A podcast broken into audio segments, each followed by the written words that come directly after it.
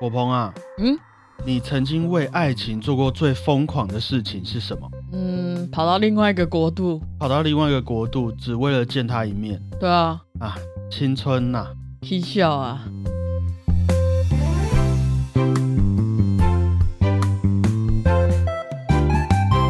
大家好，我是主播 Blue Tom，大家好，我是果鹏今天要和各位分享的是一部爱情悲剧。哦，那我知道我们节目有些小朋友会听哦。我们的 Podcast 留言板上，继二年级的小杰之后，又出现了两位小朋友，同样也是二年级的小妹妹 B C，还有六年级的 J C 同学哦。天哪，我们是儿童偶像吗？那他们分别最喜欢的单集是分享喝酒的那一集，还有小胖说书的贝多芬歌剧《费代里奥》。哎呦，可以听得出来，一个可能比较喜欢喝酒吗？不要这样 啊、会被抓去关哦。虽然这两节很跳痛，但还是要先和你们说，很多故事啊，目的是要让我们去体会那种感情嗯哼，啊，让我们心情不好的时候可以有一个抒发的管道啊。有一些吼、会伤害到别人的事情哦，我们就不要做哦，听听就好，不要学。这样才能像果鹏姐姐一样快快乐乐的长 大、哦。对啊，要乖哦，要认真读书。他们好像要月考了，小学生要月考了，是不是？对啊，我都有在 follow。那你们也可以关注一下下礼拜的小胖辩论大会哦。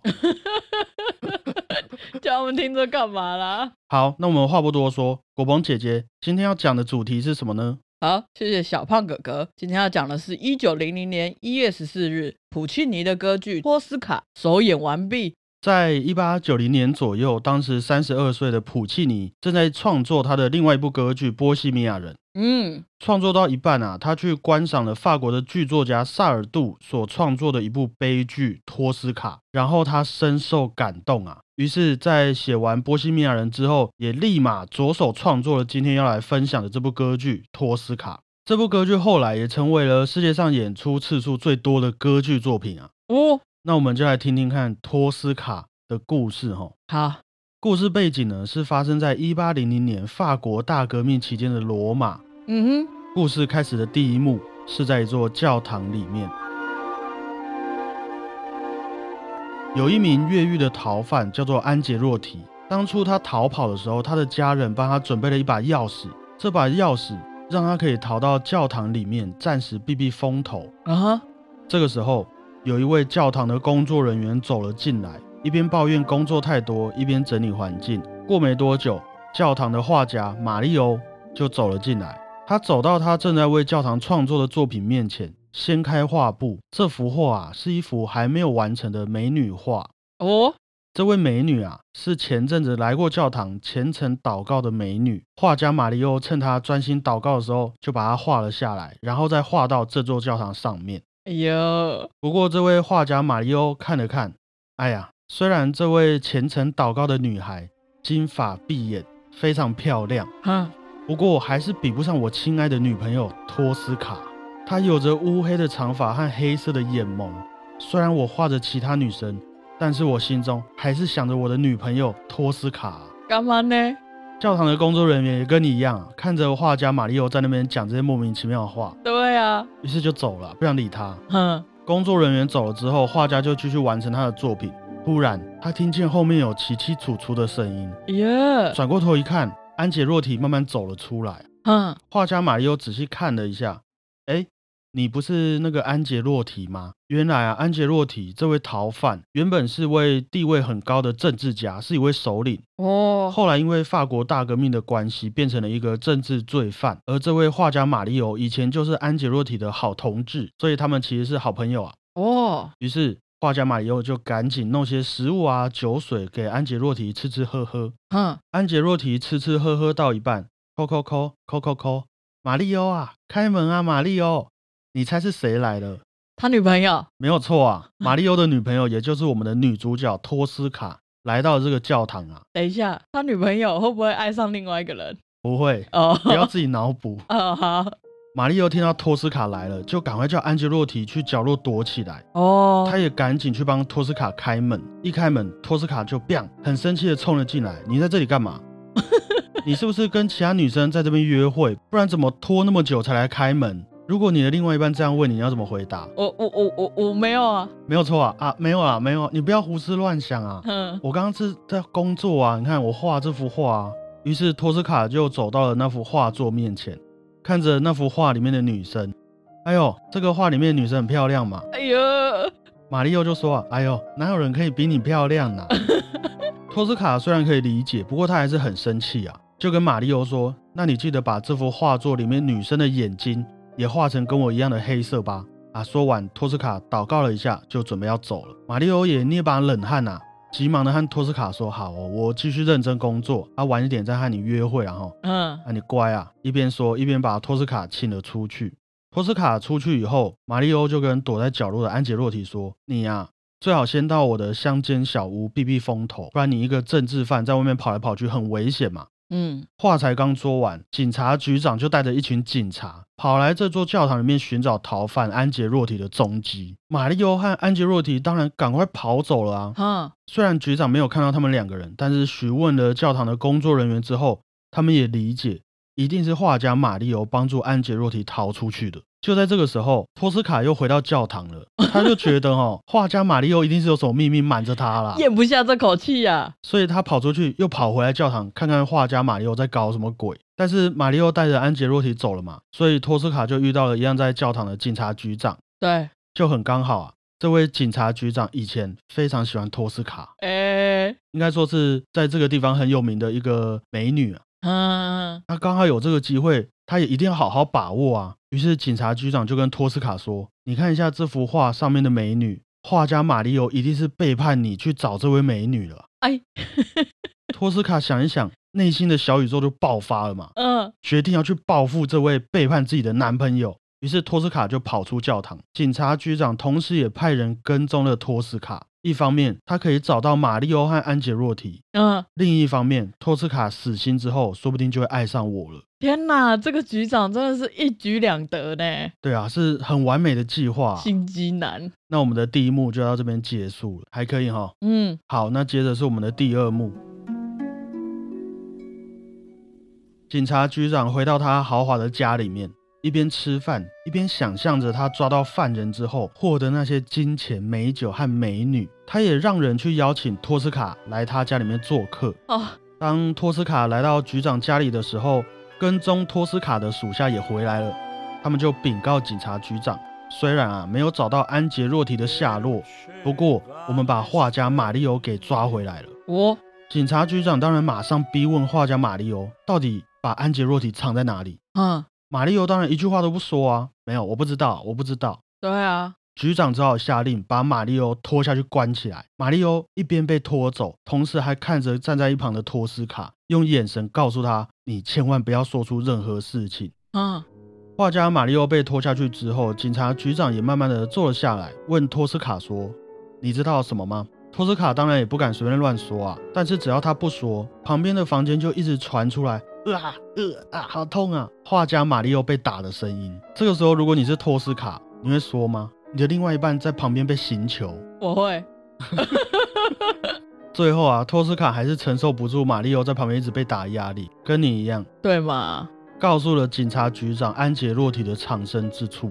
同时啊，托斯卡也请求警察局长放了伤痕累累的画家马里欧。马里欧虽然很痛，但是看到托斯卡还是很生气的骂他是叛徒，怎么可以出卖我们的同志？哦，看着这个景象的警察局长，还是做出了把马里奥关回去大牢的决定啊。托斯卡又再次的问局长，到底有什么方式可以换回马里奥的生命？不要再这样对待他了。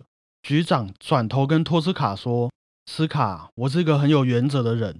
那原则上呢，画家马里奥再过一个小时就会被送去行刑，你们也会天人永隔。那你要我打破这个原则的话，当然也必须要给我一个很特别的原因啊。”啊，不过你不用担心，这个原因我也帮你想好了。我可以让画家马里欧活着，让他在行刑台上假装被处刑就好。但是你必须要在这个房间陪我度过一个晚上。天哪，这个哦，好生气哦。托斯卡低着头，他在回忆啊，以前我也会去教堂虔诚的祈祷，我也会帮助穷苦的人，更不会伤害小动物。嗯，为什么今天命运要安排我遇到这种事情？为什么要给我如此的回报？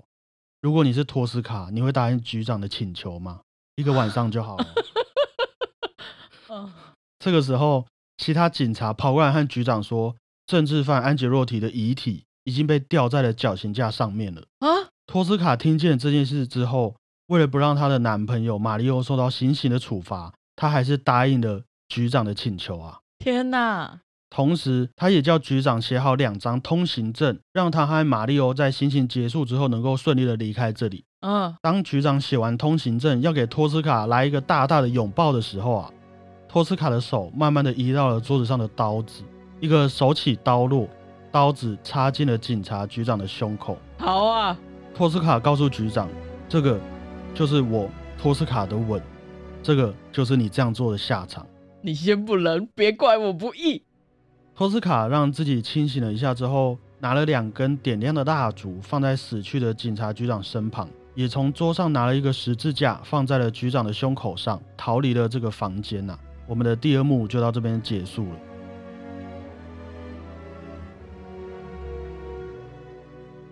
第三幕啊，开始在行刑日的当天，来到了清晨，教堂的钟声响起，嗯我们可以建构一下那个画面。嗯，一群警卫带着画家马里欧来到了处刑场，马里欧也贿赂了其中一名警卫，让他能够写最后一封信留给他心爱的女朋友托斯卡。嗯，过去的那些美好时光就要永远消失了啊、因为我即将面对死亡。从没有想过我会如此的眷恋自己的生命。马里欧也在这里痛苦地唱出了这部歌剧里面最有名的歌曲《今夜星光灿烂》。哦，马里欧感慨到一半，托斯卡就连滚带爬的跑过来跟他说：“呃，我跟你说哦，虽然我答应了警察局长的条件，但是后来哈、哦，我我我就了结了他的生命啊，而且我还帮我们两个人拿到了通行证。但是你先不要太感动，我跟你说哈、哦，待会行刑的时候啊，你一听到枪声就赶快躺下，假装有被枪决，这样就好了。”然后，啊，等到大家都走掉了，行刑结束之后，我们就可以一起离开这里，过着属于我们的日子。于是行刑开始了。阿变，然后、呃、托斯卡就在远方看着她男朋友画家马里欧随着枪声倒地，哦，嗯，她还觉得哦演的不错，演的很好。等到看热闹的人还有警察都走了之后，托斯卡就上前去找马里欧，哎，走了走了，哎，托斯卡发现啊，马里欧的胸口不断的流出鲜血啊，啊，原来警察局长也根本没有要答应托斯卡请求的意思啊。什么？这个时候，大家也发现警察局长在房间里面倒地不起，所有的警察也都跑出来要来捉拿托斯卡。嗯于是托斯卡就只好暂时告别了男朋友马里欧的遗体，避开了警察，跑上了旁边的高塔，站在顶楼对着上天说：“马里欧啊，我们天上见吧。”说完，托斯卡就跳下了这个高塔。同时，马里欧的主题曲《今夜星光灿烂》再次出现，我们普契尼歌剧《托斯卡》就在这边画下了句点。天哪，太悲了吧！大家都挂了。好像是诶、欸对啊，没有人活着哎、有一些小警察跟那个教堂工作人员活着。那干嘛？他们要干 嘛？怎么干这样在干？嘛大家都在骗 人。普契尼的歌剧啊，有许多故事都是在描写像我们一样的普通人，嗯虽然对许多在意的事情我们都无能为力，嗯，但我们也不会轻易屈服，也会试着用我们的感情，我们最大的武器来度过这些难关呐、尤其是普契尼笔下的这些女主角们散发出来的光芒哦，我觉得也是让这些歌剧作品更能打动人心的主要原因之一啊。哎、真的欸、他的歌剧是不是都女主角的那个意识蛮重的？对啊，你看前面在那边打打闹闹吃醋嘛，我们就觉得哎呦，这是小情侣。嗯，可是其实他们之间的爱情是有办法让他做出这种牺牲的。对啊，像你看蝴蝶夫人，我们之后会讲，不要嗯暴雷。不是，我是说蝴蝶夫人，她都很强调女性哎、我们之后再慢慢说给大家听啊。嗯，好，那果鹏姐姐听完这个托斯卡的故事啊，有没有什么感想？我觉得真的是太悲惨了。要珍惜身边的每一位好朋友，还有另外一半哈、哦。对啊，哪一天突然被抓了都不知道。是希望希望不要这样子啊。那我们还是要推荐各位，在我们能够进戏剧厅欣赏这部爱情悲剧的歌剧之前呐、网络上也是有很多很不错的版本，大家可以先去听听看，做功课。嗯，这部歌剧也差不多两个半小时左右。那各位有什么心得或者想法，可以在留言告诉我们哦。嗯，他的歌真的非常好听。没有错，以上啊就是今天的节目内容，分享了普契尼的歌剧，托斯卡，希望大家会喜欢。谢谢各位，我是主播 Blue Tom，谢谢大家，我是果鹏，大家再会。 拜拜。啊，好难过、哦。难过哦，嗯，珍惜生命。真的，我们发生什么事情，还是要跟爸爸妈妈讨论一下。对啊，就如果那个托斯卡有问一下爸爸妈妈，哎，说不定这个故事就不太一样哦。对啊，而且以后有什么朋友突然来拜访，都要提防一下。对，还是可以跟各个好朋友商量一下。对啊，像我突然十年没跟你联络，然后跑来找你，你觉得会怎样？这个我们就要有待商榷，所以一定要谨慎再三思考，再做决定。对，不管你是要带着他逃跑，或是要答应他什么条件，我们都要做好功课哦哈、嗯，这样听起来外面的世界太危险了，我们还是好好的听小胖春秋 podcast 吧。